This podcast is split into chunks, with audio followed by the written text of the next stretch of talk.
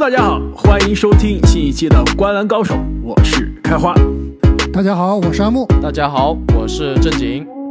这个没想到这么快我们又见面了，是吧？这么快一期新的《灌篮高手》又出来了，不知道大家有没有习惯？其实前几期、前三期啊，我们是同一天录的，拆成了三期。我听到啊，有这个呃球迷在下面留言说，这个是史上最短的一期《灌篮高手》啊，的确。但是呢，为了追求我们的这个时效性啊，尤其是在今年非常繁忙的交易截止日，都不是交易截止日了，感觉是交易截止周，是吧？以前你们上学有没有这句话叫叫做这个 deadline 是第一生产力，是吧？就是越到你交作业的时候，你的这个你的这个生产力、你的效率越高，是吧？今年 NBA 有没有这种感觉？这不光是上学啊，工作不也一样吗？而且像以前确实上大学的那个。考试周对吧？那两周的时间是学的最快、记得最牢的。没错，以前作为正经的这个上学时候的室友啊，我可以证明，正经也就这在那几天才在学习。说到这个临时抱佛脚啊，那今天 NBA 有几支球队感觉是在最后这个截止日的这几天，真的是临时拼拼凑凑出来的一些。还是让人有些震惊、有些意外的交易啊！我们之所以最近的节目呢，呃，每一期录的比较短，更新的比较快，也是为了让第一时间跟大家分享一下我们三位对于这些交易的第一这个第一手的最原始的反应和我们的分析啊。那其实今天呢，我们录音的当天有两笔交易啊，刚刚。诞生一个呢是波特兰开拓者和鹈鹕之间的一笔交易啊，主要是把这个 CJ 麦克罗姆送去了鹈鹕。另外一个呢是这个印第安纳步行者和国王的一笔交易啊，萨博尼斯和哈利伯顿，两个都是在之前交易传闻中出现过的球员，但是没想到他们俩居然互换东家了，这笔交易可能更加让人意外啊！而且其实。今天我们录音的时候，这个各种新闻不断。就在我们刚刚打开我们话筒的时候，阿木是不是又有一个沃神的爆炸新闻啊？布拉德利比尔赛季报销。没错，我觉得这个时机肯定是跟前面两笔交易是有关系的。我们后面来这深入的分析一下。要不还是按照时间的顺序啊，我们来跟大家来分析一下第一笔发生的交易，那就是波特兰开拓者啊，终于在听了我们的。对症下药节目之后，下定决心全队大甩卖。我们的那期节目啊，讲了鲍威尔的交易，讲了科文顿的交易，讲了 CJ 的交易。现在这三个人都走了，所以看来啊，波特兰开拓者现在选择的是哄利拉德这个方案。因为我们当时有骗利拉德，啊，不对，当时有交易利拉德，有交易所有人，还有这个把利拉德留下来哄他，是吧？现在选的是哄利拉德的这个方案，是不是？一个自欺欺人的方案，是不是？确实，目的是哄利拉德，但是最后效果怎么样，真的是有待观察。对，利拉德吃不吃这套啊？还要看今年夏天，是吧？看利拉德明年到底是什么样的态度啊？那这笔交易很快讲一下双方的筹码。波特兰开拓者呢，这边是送出了 CJ 麦克罗姆、拉里南斯以及托尼斯内尔。那鹈鹕这边啊是送出了最核心的筹码，应该是约什哈特、萨托兰斯基以及呃亚历山大的表弟，对吧？亚这个沃克，亚历山大沃克，就雷霆的亚历山大的表弟亚历山大沃克。同时呢，还有一个叫滴滴的这个球员，我真的是第第一次听说他的名字啊，滴滴。呃，同时呢，还有一个呃，二零二二年今年。鹈鹕的首轮有保护的选秀权，这也挺值钱的，以及两个次轮。那这个首轮有保护的选秀权啊，其实还挺复杂。如果是一到四顺位，那就是鹈鹕自己保留；如果是五到十四顺位，那就是乐斗区的五到十四，那就是送给波特兰开拓者。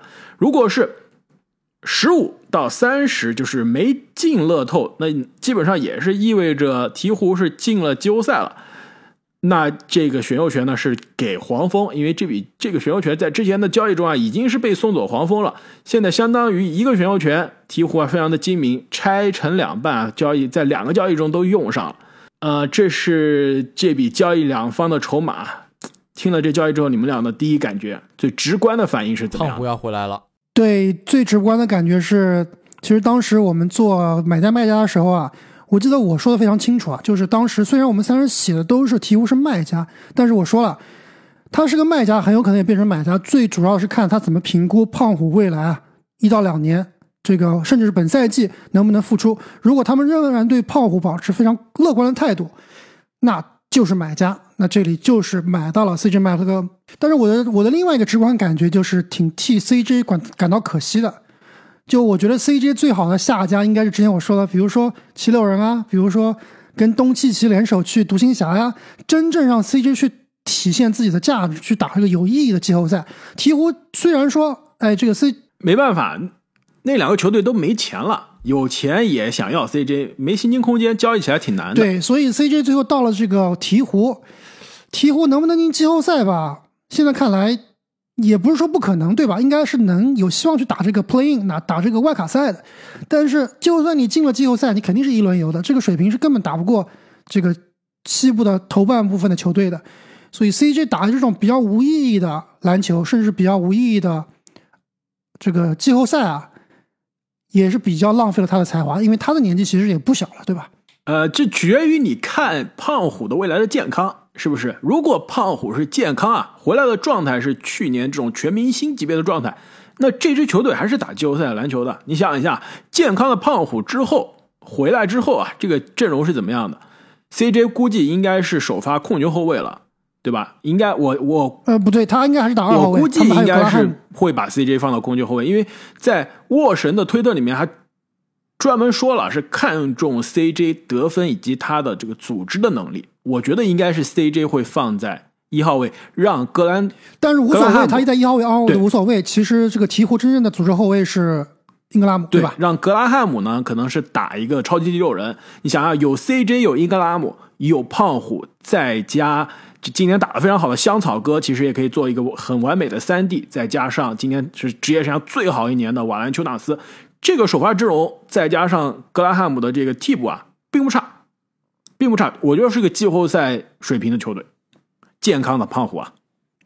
对，关键是看胖虎什么水平了。如果胖虎能够兑现天赋，达到今年莫兰特这个水平，那稳稳的季后赛，甚至是有可能突破这个二轮，甚至是打到西决的。我其实有些记不清了，我们在这个。呃，三十天三十队讲到鹈鹕的时候，有没有讲到交易 CJ 麦克罗姆啊？但是其实现在反过来看，这笔交易 CJ 还真的是挺适合这支球队啊。毕竟胖虎身边，你配胖虎身边的球员，你跟大地身边其实还有点像的。你是需要有外线的持球人，有外线稳定的投射，这真的就是 CJ 可以提供的。同时呢，这支球队想冲击季后赛，需要的就是有季后赛经验的老将。那 CJ 每年打一轮，对吧？这个没有太多西决的经验，可能只打过一次，但是季后赛的经验基本上每年都有，这一点还是可以。没错，我觉得 CJ 的季后赛经验绝对是鹈鹕很看重的一点，因为我感觉这个交易做了之后啊，鹈鹕给我的感觉就是有一点急功近利，不是说这个交易对于他们来说不好，就是他们给我一种马上我就要出成绩的这种紧迫感，到了这个向。联盟展示胖虎和英格拉姆这对组合马上要出成绩的这种压、这种紧迫感和紧急的时候了，所以他们交易来了 CJ。但看这个 CJ 交易区的筹码，我是觉得鹈鹕肯定是赚了的。呃，还真不一定，取决于这个选秀权到底是怎么样。如果鹈鹕今年他对吧敢放心交易走自己的首轮。是不是就意味着他觉得今年是季后赛有戏了？其实你现在看我们录音的时候啊，这个鹈鹕的排名还真的就是在外卡的范畴之内啊，说不定还真的就进季后赛了。对，最近刚打了一波连胜，说不定真的就进季后赛了。那他这个首轮对吧？这首轮可能下半区的首轮二十几、二十顺位的这个首轮啊，并不是特别值钱，送了也就送了。但是如果不不小心对吧，交易来了 CJ。胖虎还没回来，或者回来状态不好，这个首轮变得非常值钱。不说前五吧，前十左右的这个首轮，那这个成本代价其实还挺大。但是你要想，CJ 原来是开拓者想去拿拿去交易西蒙斯的筹码呀，一个首轮不是没换来吗？不算特别过分。而且像你说的那种情况，就是相当于胖虎的表现不佳，或者甚至根本没回来，那 CJ 也就白来了，至少一个赛季。对，其实单看的话。开拓者是稍微有一点点亏的，但是这个其实跟我们之前说的鲍威尔交易有点类似。这开拓者这边他是有目的的，他把对吧？他就一定要处理掉自己的大合同的球员、高薪金的球员，一个是为了省钱，另外的呢就是，你看他通过这笔交易啊，创造了一个两千万的这个交易特例。另外呢，他们很有可能在今年夏天能够腾出超过六千万的 cap space。你想六千万，连签哈登都是有可能的，对不对？夏天啊，潜在的六千万的薪金空间，这一点其实要打一个问号。是理论上能腾出这个薪金空间，但是呢，我也问了这个，我之前说过啊，在节目中说过，我有这个几个朋友是波特兰当地的球迷，我问了他们，你们的反应什么？对，对于这个薪金空间，对吧？这管理层的未来思路，你们觉得怎么样？他们说这基本上就是在纸上谈兵，在在画饼。为什么？他说，所以就是省钱。他说历史上。我他们因为就是从小在波特兰这个出生长大，他说我我们都记不得上一个大牌球星夏天自动来波特兰签约是什么时候了。他说让我想想，可能上一次我们接近签一个大牌，那个人叫做特科格鲁，好像还没来。然后我说，哎，这好像真的印象中大牌，这真的是有名气的全明星级别的球员自动来波特兰夏天啊，还真的很少。所以波特兰当年二零一六年。篮网给了波特兰那个阿伦·克莱布一个超大的合同，一年一千六百万的，真的是垃圾合同，不能再垃圾了。波特兰还咬着牙匹配了，就是因为波特兰一直是对外输送自由球员，很少有自由球员愿意来，所以他说了，这六千万的薪金空间看上去很美，最后怎么用，用在谁身上，哎，都是个未知数。哎，确实啊，你说到这个对外输送，想起来利拉德身边已经走了两茬人了。围绕他舰队的两拨人全部走了，没错啊，什么阿尔德里奇，当年有一年夏天嘛，就利拉德他的季后赛战友所有人都走了，巴图姆、阿尔德里奇、不马修斯、洛佩兹，所有人都走，就是这个城市真的很奇怪，总是往外输出优优质球员、球星啊，或者季后赛拼图，但是很少有球星啊愿意来，所以我很好奇啊，这个六千万的薪金空间看上去很美，是不是就是给利拉德看的？管理层有个交代啊，我们尝试了。你看，我们夏天有有这个宏图大展的这个空间。利拉德，你拿你这个利亚德把钱给你，你就点名，你要谁，我们就把谁签。但谁愿意来，这是另外一个问题了。这个 ESPN 报道也说了，说夏天这个波特兰是想要追逐，他说用的是 high end 这个高端的球星。我我我真的非常好奇啊，他最终是能拿来什么样高端的球星？其实我觉得这笔交易之后，波特兰应该还是有后续交易的，对吧？因为现在他的这个阵容，对啊，还他队没拆完呢，首发还有一个努尔基奇，努尔基奇还差一个人。对，而且他这个现在阵容名单好像有点过长了，现在应该是十七个人，如果我没数错。